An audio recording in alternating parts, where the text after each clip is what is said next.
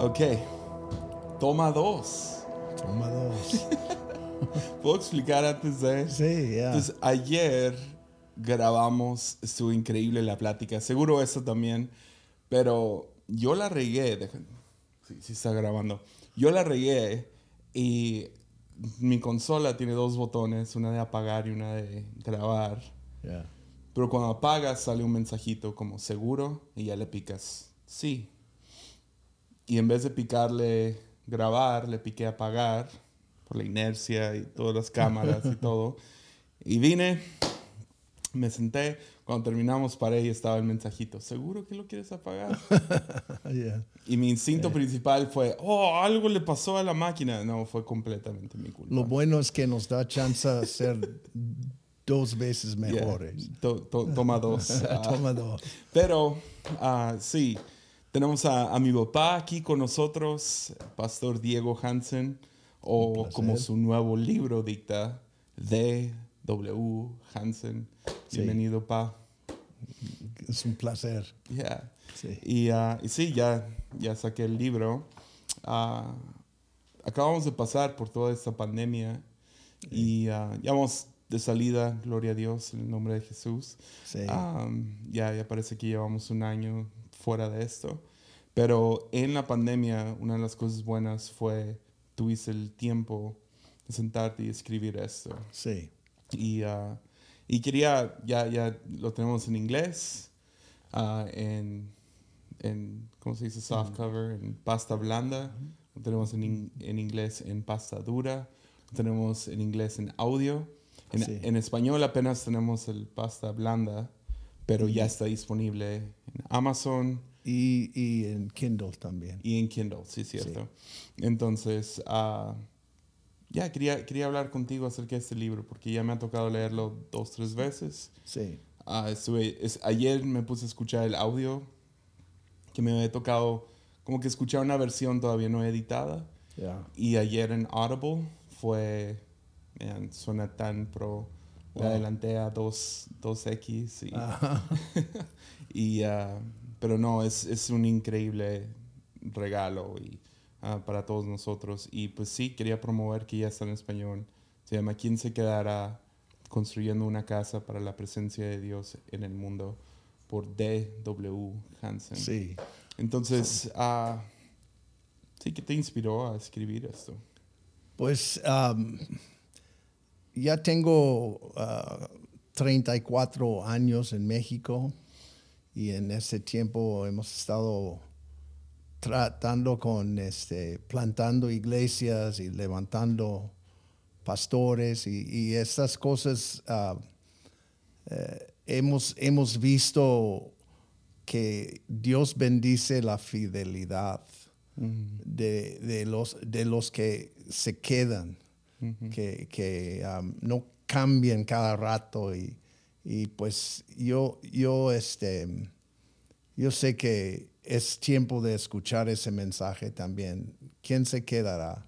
Yeah. Este, pues siempre hemos hablado mucho de, de, um, de ir, ¿verdad? ha, ha sido nuestro mensaje desde el principio, ir a todo el mundo y, este, y predica el Evangelio y haz discípulos. Cuando yo empecé eh, en, en el ministerio, empecé a ir a muchos lugares. Fuimos a la Unión Soviética, fuimos a Mongolia, fuimos a Ja- Japón, este, islas en el Pacífico, Brasil, eh, obviamente Canadá, los Estados Unidos. Estuve viajando por todos lados. Y um, pues cuando, cuando vine a México, este, yo fui a, a un pueblo en Sinaloa con nuestros grupos, nuestros equipos.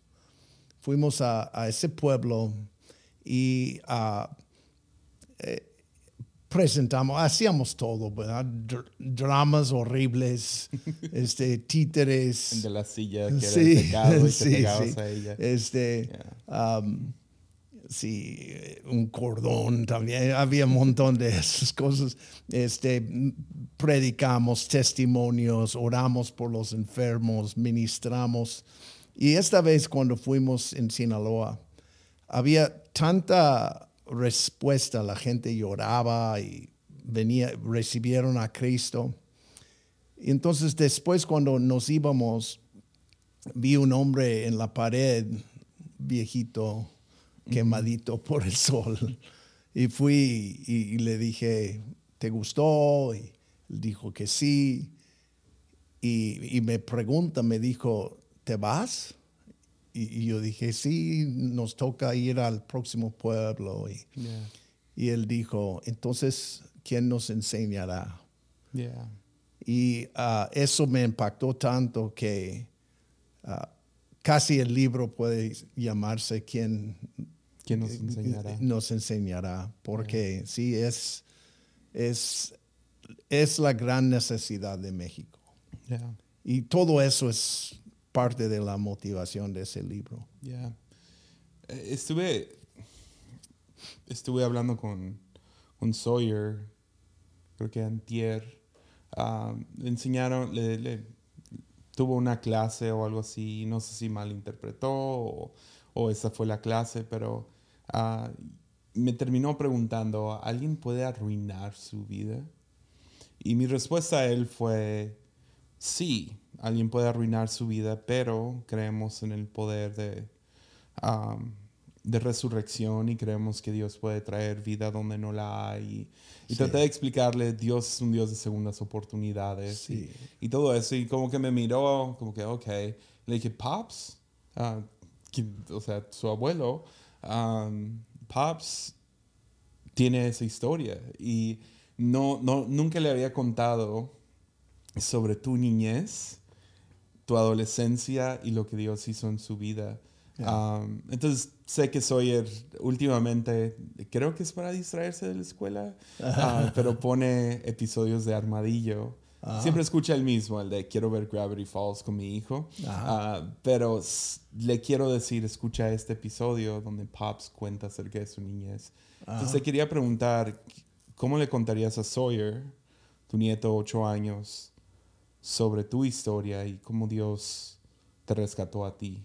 Sí. Pues eh, yo crecí en los 60s, 70s, pero este, mi, mi vecindad, toda mi colonia eran muy traviesos, muy tremendos. Y nuestros, nosotros como amiguitos este, hicimos muchas cosas malas. Este, empecé, no, no miento, eh, y todavía ni, ni lo puedo creer, pero es, es la, la verdad, eso sí pasó. A los seis años de edad, me quedé en la, la casa de campaña de mi amigo y este, empezamos a platicar y decimos, nuestro otro amigo Raimundo tenía en su casa, tenía como un cuadro con unas perlas hasta con las conchas arriba. Oh, Y- wow. y, decía, deci- decimos, no, esos valen millones de dólares, obviamente. y, y, este, fuimos a la casa de Raimundo, él, él estaba en Disneylandia. Ok. Entonces en la mañana fuimos a su casa y, y subimos y entramos y, y robamos varias cosas, este, monedas, este, un reloj, varias cosas. Y salimos y fuimos, conocimos una mujer y, y le regalamos el reloj y, y fuimos a comprar con esas monedas. eh, este, eran de plata de dólar, ¿verdad? Y, y de eso compramos nieve y escondimos otras otra parte del botín, ¿verdad? En- en, eh, eh, escarbamos, levantamos el pasto y pus- pusimos las cosas. Bien sofisticados. Sí, bien, bien ridículos. Y, y todavía me recuerdo porque yo crecí en el estado de Washington, en el norte, pues Seattle. Y casi siempre llu- llueve. Y más en el invierno, ¿verdad? Es, Cada día es anublado. Pero en ese día había sol. Y yo estuve en mi cama aterrorizado porque ya sabía que me, me, me cacharon. mundo regresó. Sí, y este, escucho a mi hermana mayor, todavía me recuerdo, ella dice, abra, abra la puerta, yo en mi cama temblando, y ella dijo, este, sí, oficial, voy por él. Oh, y vino y, y me, me, saca eh, eh, la policía y me pone en el carro atrás y me llevan al, a, la estación eh, de, de, policía. Y tenían ahí un, una celda, unos dos, tres para guardar. tú y tus amigos? Solo no, yo solo, oh. yo solo. y me metieron en la celda y dijo, ahorita vengo. Y me dejó media hora. Oh, y ya me saca de allá y, y me muestra cada cosa que robamos, encontraron, lo tenían ahí. Y este, pero eso fue mi primer robo, seis años de edad, y empecé después de esto a, a meterme en más problemas, drogas, este, éramos bien tontos y llegamos a un punto donde eh, empecé a juntarme con un grupo de ladrones, básicamente íbamos robando cosas y era una, cosa medio fuerte y nos cacharon, fue horrible. Bueno, fue bueno que nos cacharon, pero este, recuperaron mucho, muchas cosas y dijeron, pues esto es ya a la cárcel. Pero mi amigo tenía otro que estaba con nosotros, este, tenía un papá fuerte, un abogado. Y logró que nada más nos dieron probación hasta los 18 años. Entonces, el año después de eso, estuve tomando drogas muy, eh, me afectaban muy mal. Y decidí robar un departamento. Y estaba fuera de, de, mí, yo, yo sé que era el enemigo 100%, pero decidí hacer eso y subí a un otro balcón y siempre traía un cuchillo grande. Saco mi, mi cuchillo y estoy tratando de abrir el portón cuando escucho y, volteo y veo, ahí estaba la pistola en mi cara y era de los grandes. y, yo, por tonto, nada más brinqué del balcón y corrí. Gracias a Dios no me disparó. Pero este, a pesar de eso, mi otro amigo lo atraparon y él dijo que quién fue y me atraparon y sí, me, entonces me enviaron a la cárcel. Estuve seis, bueno, siete meses encerrado, quitaron los derechos de mis padres y me dieron al Estado. Y pues después de siete meses, perdón, salí y dije, jamás quiero regresar. Y empecé a tomar unos cursos y cosas, pero lo que pasa es que yo siempre sabía, si quitas algo, tienes que poner algo en su lugar. Y, yo, yo quería dejar de fumar cigarrillos. Entonces dejé de fumar cigarrillos y, empecé a quemar mota. Entonces yo era muy marihuano, horrible. Y este... Y así fue, tomé unos cursos de ser electricista y cosas así. Y al, final de esto me, me empezó a enfadar, la verdad. Dije, gasto todo mi dinero en eso. Era más difícil cada vez de conseguir mota y, no, sé, pero decidí dejar de fumar marihuana y dije, ok, voy a dejar de fumar marihuana, pero no voy a ser religioso, porque mis hermanas mayores eran cristianos, todavía son. Entonces, eh, eh, dije, ¿qué puedo hacer para llenar mi vida para que esto, para no regresar a, a marihuana? Y este, mi, mi hermana mayor ah, tiene una hija que ya es adulta, pero en ese tiempo ella tenía un, un, un gran títere de un, de un ganso o algo así, bien complicada la cosa. Y, y, este, yo, yo fui un día y tomé horas y armé el- ese títere. Y mi, es- mi hermana pasa y dice, "Uy, wow, que gracias por hacer eso. Y yo no sé por qué, pero le dije, voy a cambiar mi vida. Y eso le, le inspiró, ¿verdad? Yeah. Ella decidió invitarme a la iglesia. Wow.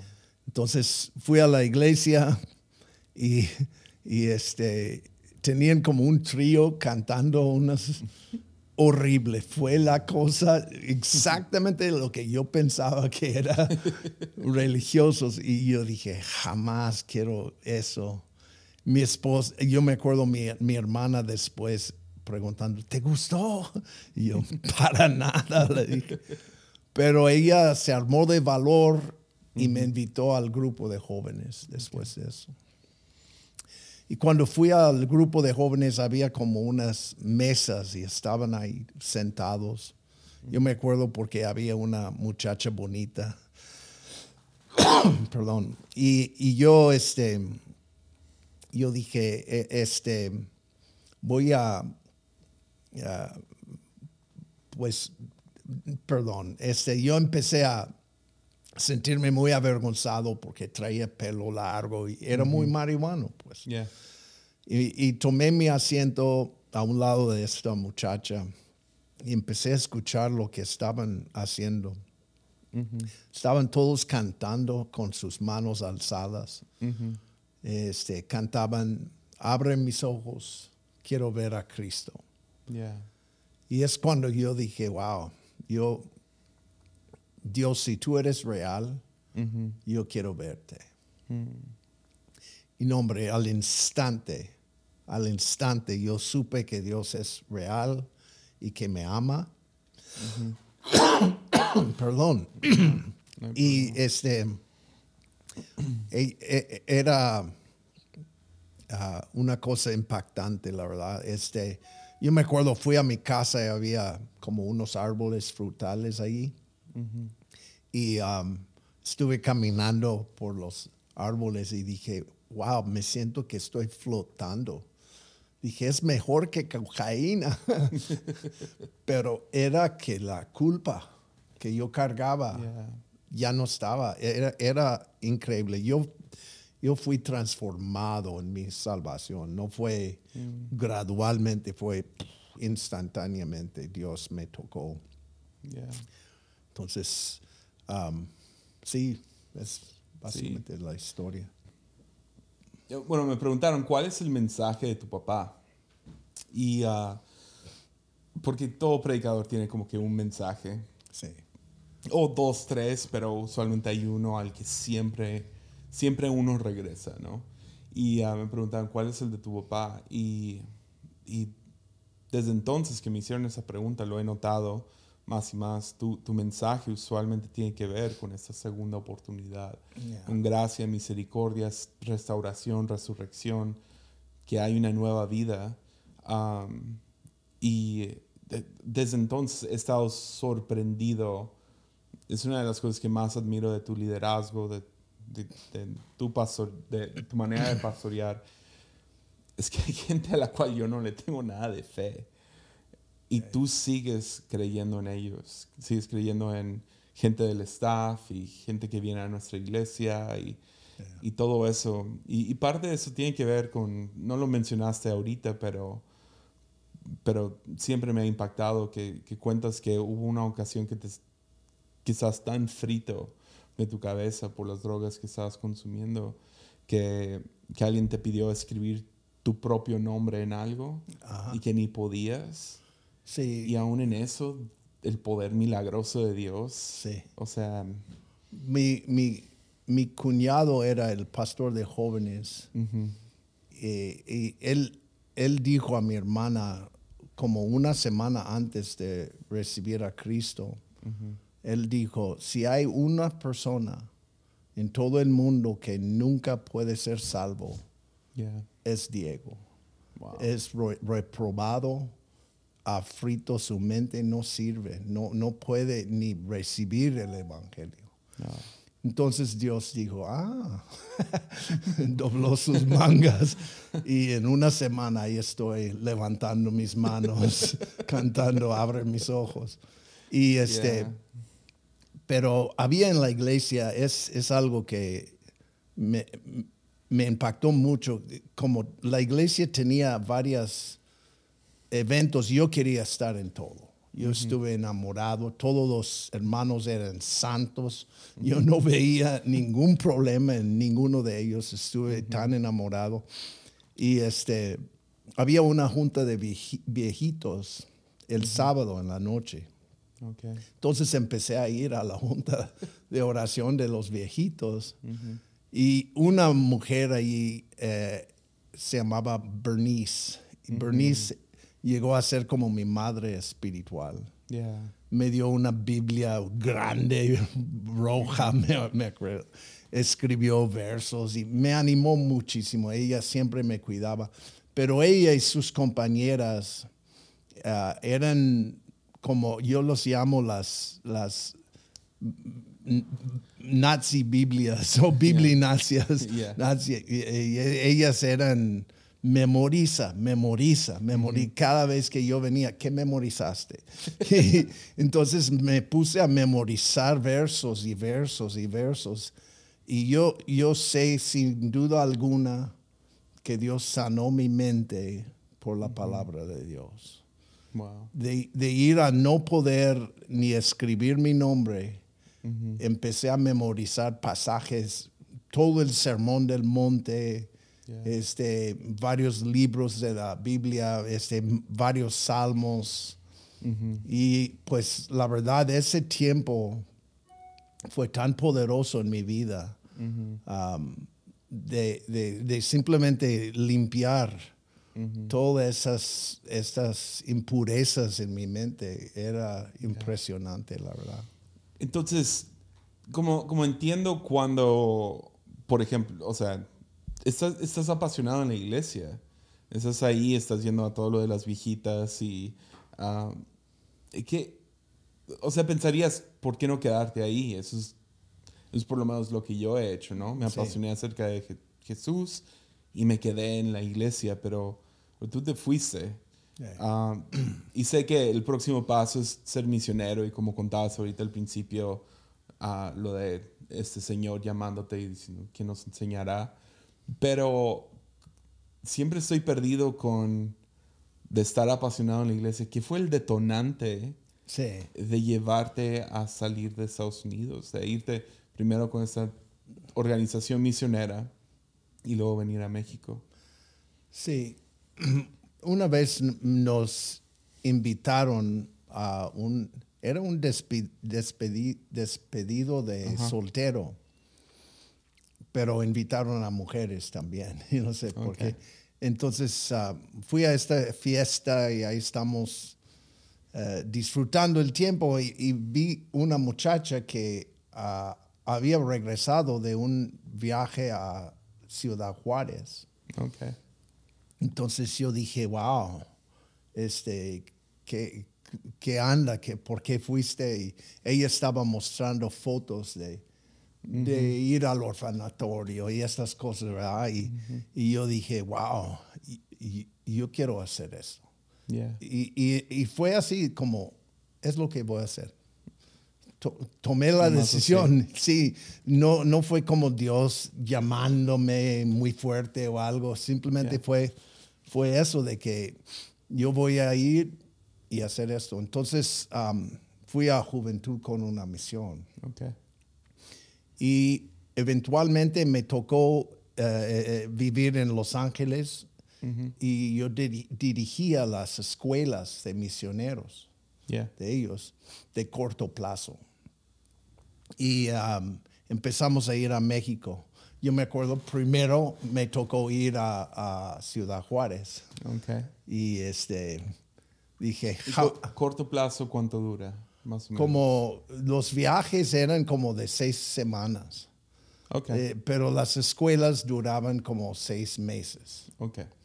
Entonces, yo, yo me tocó ir a, a Juárez, Juárez, yeah. y yo dije, jamás quiero ir a México.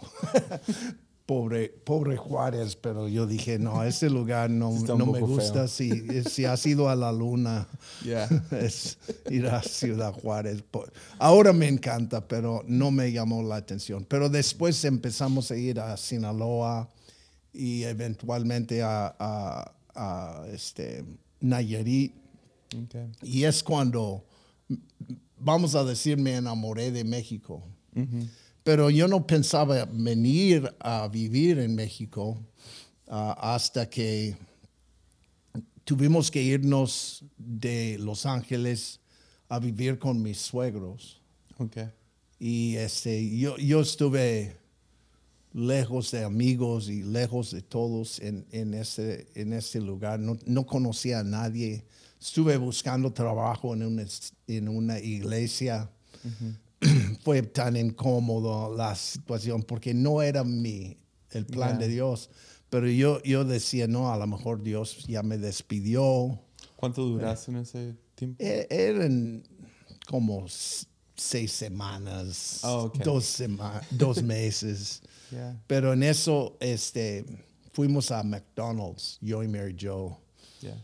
Ahora nunca vamos a McDonald's, pero, pero fuimos y, y estamos ahí y yo quejándome. No, no, no siento propósito, Dios no me llama, no sé qué estoy haciendo, no tengo amigos. Yeah. Y ella me, me- me miró y me dijo, ¿sabes qué? Ya basta. Tú eres un misionero y vamos a México. Yeah. Y yo como que, ok, desde entonces todo es su culpa. ¿Verdad? Y este, sí, entonces fuimos primeramente a vivir en Mazatlán, a estudiar es- español y pues, y ya, ya empezamos después de esto a, a hacer lo que hacemos, A plantar iglesias. a plantar iglesias. Y ah, en la grabación que hicimos ayer, ah, me gustó mucho lo, lo que hablabas acerca de nuestro proceso de hablar y- de, de plantar iglesias. Ah, Que, que nunca, nunca, o sea, al principio, una de las cosas que Dios te mostró es que no se hace solo, ujú, ¿verdad? Ha- Hablas mucho eso en este libro específicamente. sí. Y quiero que gente lo lea, entonces me estoy brincando algunas partes muy buenas. Todas las aventuras de Sinaloa y Sí. los narcos correteándonos y todo eso. Pero, am, pero me gustó donde, donde aterrizamos ayer con esto de nuestro método de plantar iglesias. Sí. ¿Cómo fue la primera y de ahí en... Sí, o- la gente dice, ¿por qué vas donde vas? ¿Por qué? y, y la verdad es, todo es caótico, es caos. Yep. No es ningún... estra- eh, Nos gustaría decir, oye, tenemos esa estrategia, vamos y hacemos este, despegues y pla- Yeah. pre aberturas y pero todo lo que hemos hecho es eh, donde Él nos guía. Yeah. Y, y la verdad es que yo, yo pienso que muchas veces estamos muy enfocados en nuestros planes y nuestros propósitos, Yeah. tanto que dejamos de seguir al verdadero pastor. Yeah. ¿Me explico? Y, y entonces, este, ¿por qué fuimos a tal lugar? Pues había un terreno. Yep. ¿Por qué fuimos al otro lugar? Pues sentimos en el corazón ir y, había un grupo de cinco personas. ajá, sí. um, la primera iglesia fuerte que comencé duró cinco años en levantarse Yeah. Y fue bastante difícil.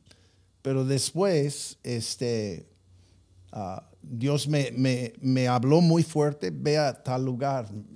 Y fuimos a ese lugar y en una sola noche tuvimos más gente asistiendo que en cinco años en el otro pueblo. Porque simplemente eh, ir donde Él guía y hacer lo que nos toca hacer. Yeah. Y, y, y sí, o sea, hemos intentado ah, reuniones de preapertura y Yeah. armar un presupuesto antes y planear y ubicarnos y cada vez parece como que Dios es como que, ah, ese es su plan. Ok, Vamos a Sí. ver cómo le sale. No, y, y, pues el mejor ejemplo de eso es todos los que tenían planes de cinco años antes de la pandemia, porque me- todo se desapareció y Yeah. incluso este fue tan impactante que hasta hoy es un poco más difícil planear Yeah. porque el, el hombre planea su camino, pero el Señor dirige sus pasos.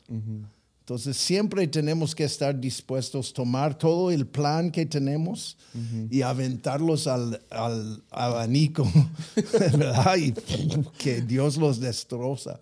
Yeah. Porque, eh, pero tenemos que hacer planes también. Yeah. Entonces es, es, es algo que tratamos de hacer eh, este, en, el, en la voluntad de Dios, según su guianza, su dirección. Pero fin de cuentas, Yeah.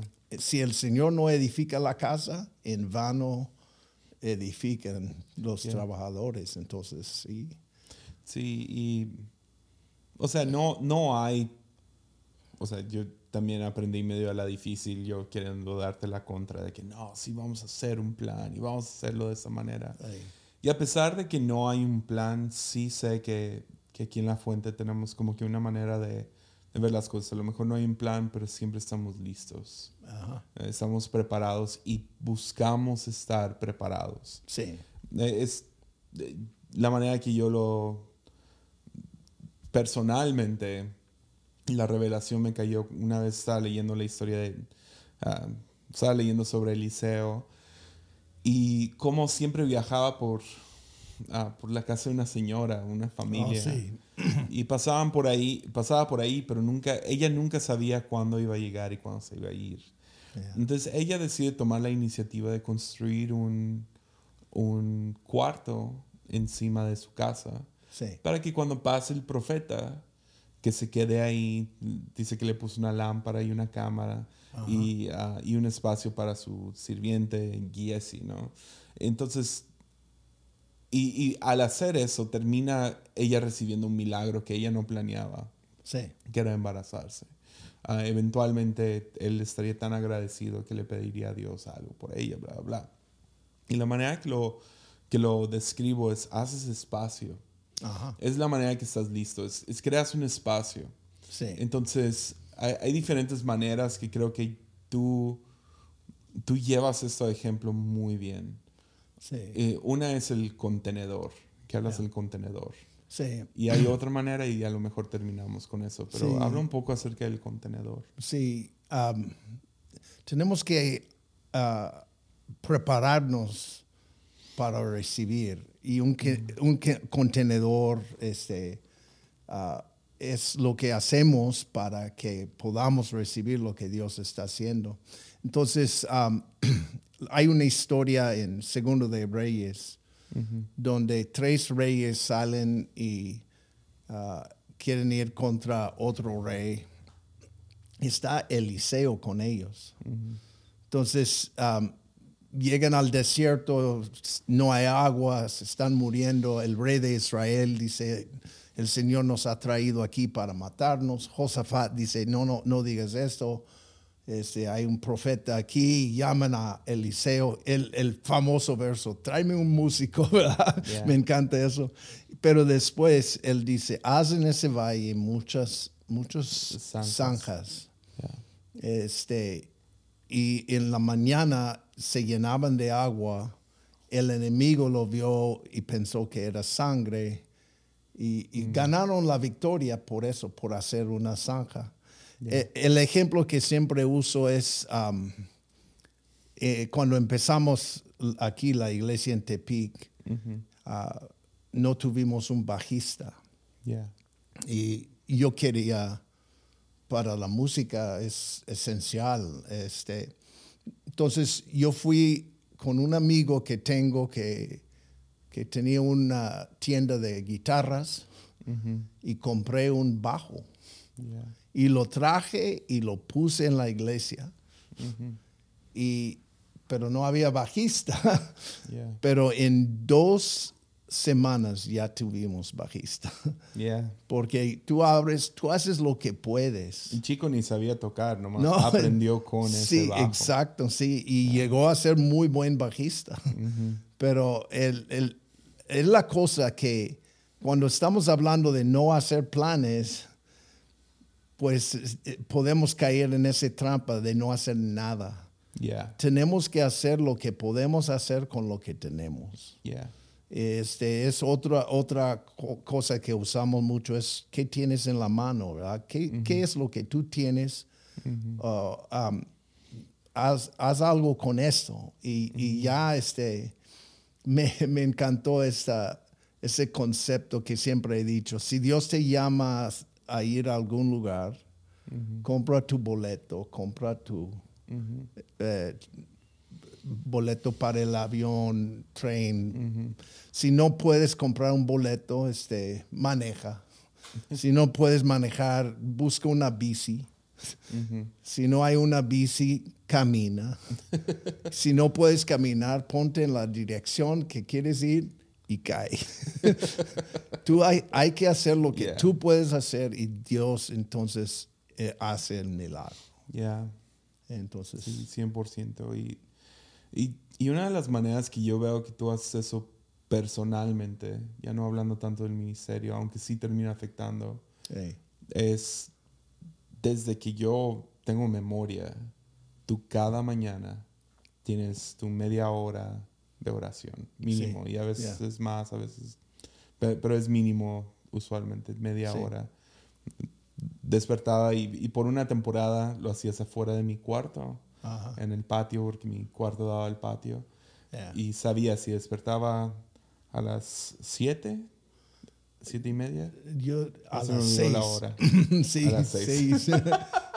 a las 6 Yeah. te iba a ver caminando ahí atrás en el patio Ajá. Y ah, yo estaba orando. Y la neta, sé que como ministerio hemos sido muy bendecidos por eso. Yo lo he visto primera mano, o sea, de que ha habido momentos donde estamos pasando por una decisión difícil, donde a lo mejor tú y yo nos estamos peleando, donde algo, algo necesita suceder. Y hay un lado de mí que es nomás espera que tenga su, su devocional mañana en la mañana Ajá. eh, para tomar una decisión, para, Sí. um, para pedir perdón, para arreglar diferentes cosas.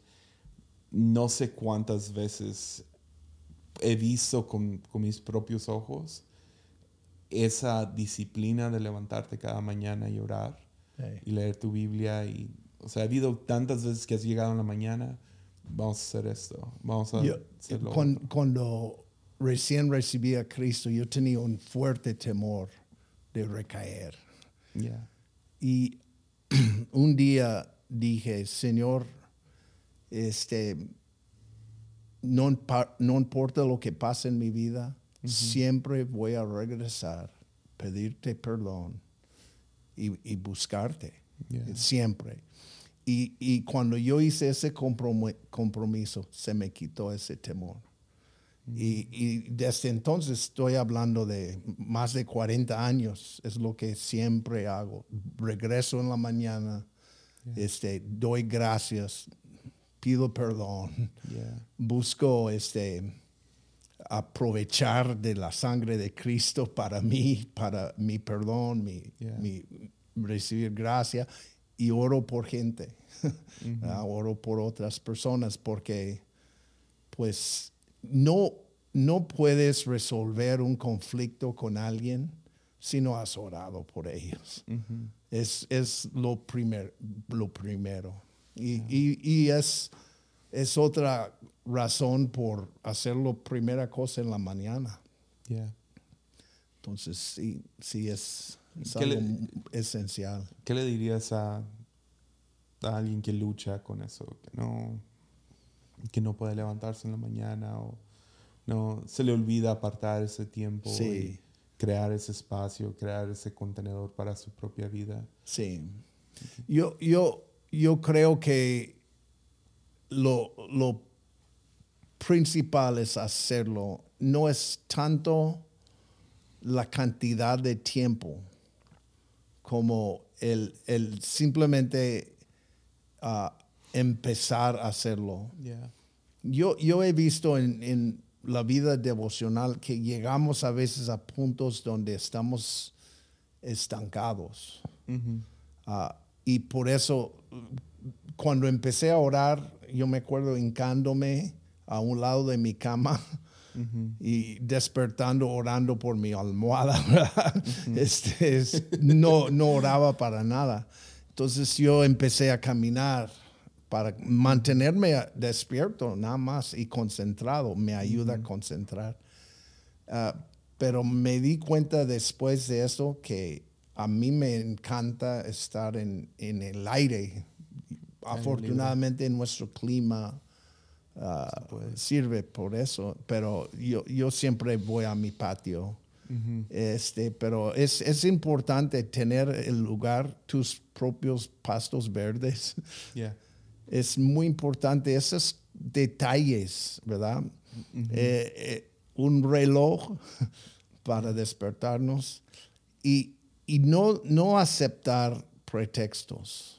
Hay los que tienen el pretexto, a mí no me gusta leer, no, me, no puedo, me cansa, me duermo. Hay que buscar cómo vencer esos pretextos. Ah, porque pretextos son, es, es, es muy fácil este, ser vencido por alguna, alguna cosa que no es la verdad. Sí puedes. Gente dice, yo no puedo aprender un idioma. Sí puedes. No, no puedo ah, memorizar un verso. Es imposible. Sí puedes. Es que tienes que vencer el no puedo para poder hacerlo. Yeah. Y Es, es muy importante. Yo, yo, yo creo que primeramente es las ganas, como el salmista, ¿verdad? Señor, mi alma tiene sed de ti, anhelo estar contigo. Eso es primero y después es tiempo, es, es organizar tu tiempo, Yeah. saber qué vas a hacer. Entonces, porque vas a experimentar, si empiezas a orar, vas a experimentar como, ¿ahora qué hago? Aquí estoy. Y, y aprender, ser guiado por el Espíritu en oración y esas Yeah. cosas. Es, es la mejor aventura que vas a tener en tu vida si puedes vencer los pretextos. Yeah. Entonces, Y un pretexto que no tuviste fue el libro. ya. Y es- estoy tan agradecido por esto. Sé que un día ah, Sawyer va a poder leerlo y los hijos de Sawyer. Y, o sea, sé que creo que mi abuelo escribió un... No, mi tío abuelo o mi tatarabuelo o Ah, bisabuelo. tu bisabuelo, sí. Mi bisabuelo escribió un libro y Sí. quién sabe dónde está. Yo lo tenía, pero sí, era conseguir eso. anticalvanista. Corre en la sangre. sí, sí, sí, era muy, muy fuerte. Pero ah, déjalo promuevo una vez más. Sí. Ah, ese es el libro ¿Quién se quedará? por D.W. Hansen. Es el, ah, porque te llamas Dwight en inglés, Diego en español. Ah, fue más fácil D.W. Hansen, Sí. similar a A.W. Y, Tozer. y suena más espiritual también. Ya, suena sí. más, más Está hermoso el libro. Hermoso. ah, tanto el contenido como, como lo hicieron. Trabajamos con Grapho House y ah, Heart for Mexico. Y, o sea, la calidad del libro. Frankie, Frank Flores hizo todos los, los diseños de adentro. Quien es el, el que hace todo el arte para Armadillo también. Ah, está, está muy bien editado se siente como un libro. eh, ¿Sí me entiendes? ¿No? Sí, como hay libros de- profesional, de- sí. en casa que es como, Ah. oh, ah, tiene el capítulo 7 dos veces. Y- no, pero esto es muy profesional y felicidades. Hey. Lo pueden encontrar en, en español, está disponible en Kindle y en Amazon. Um, tenemos que averiguar cómo, cómo hacerlo disponible en otra manera. Sí. Para todos los que están en países donde no hay Amazon. Sí. Pero sé que si alguien lo quiere, lo puede tú, encontrar. tú puedes pedirlo en Amazon y te lo mandan desde los Estados Unidos. Ya. Entonces, um, ahorita no hay este hay Amazon en México, pero no tienen eh, eh, su lado de publicidad de esa manera. Pero todo es. ¿Me, me das permiso para regalarlo en Patreon? Sí. ¿Ya? Sí. Ok. Pues va a estar disponible en PDF, Oh, no. versión es- digital Sí, o en la, la Kindle. o en Kindle. Eh. Bueno, es Ahí les uh, damos el ebook. El Ebook. ebook, ya. archivo de ebook va a estar disponible en Patreon. Gracias, jefe. Ah, ¿Lo hacemos para los de un dólar o cinco dólares? Este. Eh, no me acuerdo.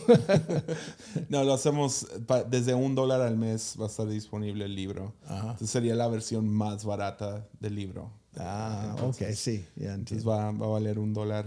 Si lo quieren, ahí va a estar disponible. A lo mejor tiempo limitado. Entonces, no sé. Pero ahí, ahí vemos. Por un mes. Por un mes. Pero, ¿quién se quedará? Si lo quieren encontrar, yo recomiendo la pasta blanda. Está hermoso. Y, um, y ya gente está tocando y se está moviendo aquí porque no habíamos planeado terminar aquí. Um, digo, grabar a esta hora. Entonces, ah, chidísimo. Nos vemos la próxima semana. Y uh, ya, mucho ánimo. Ánimo.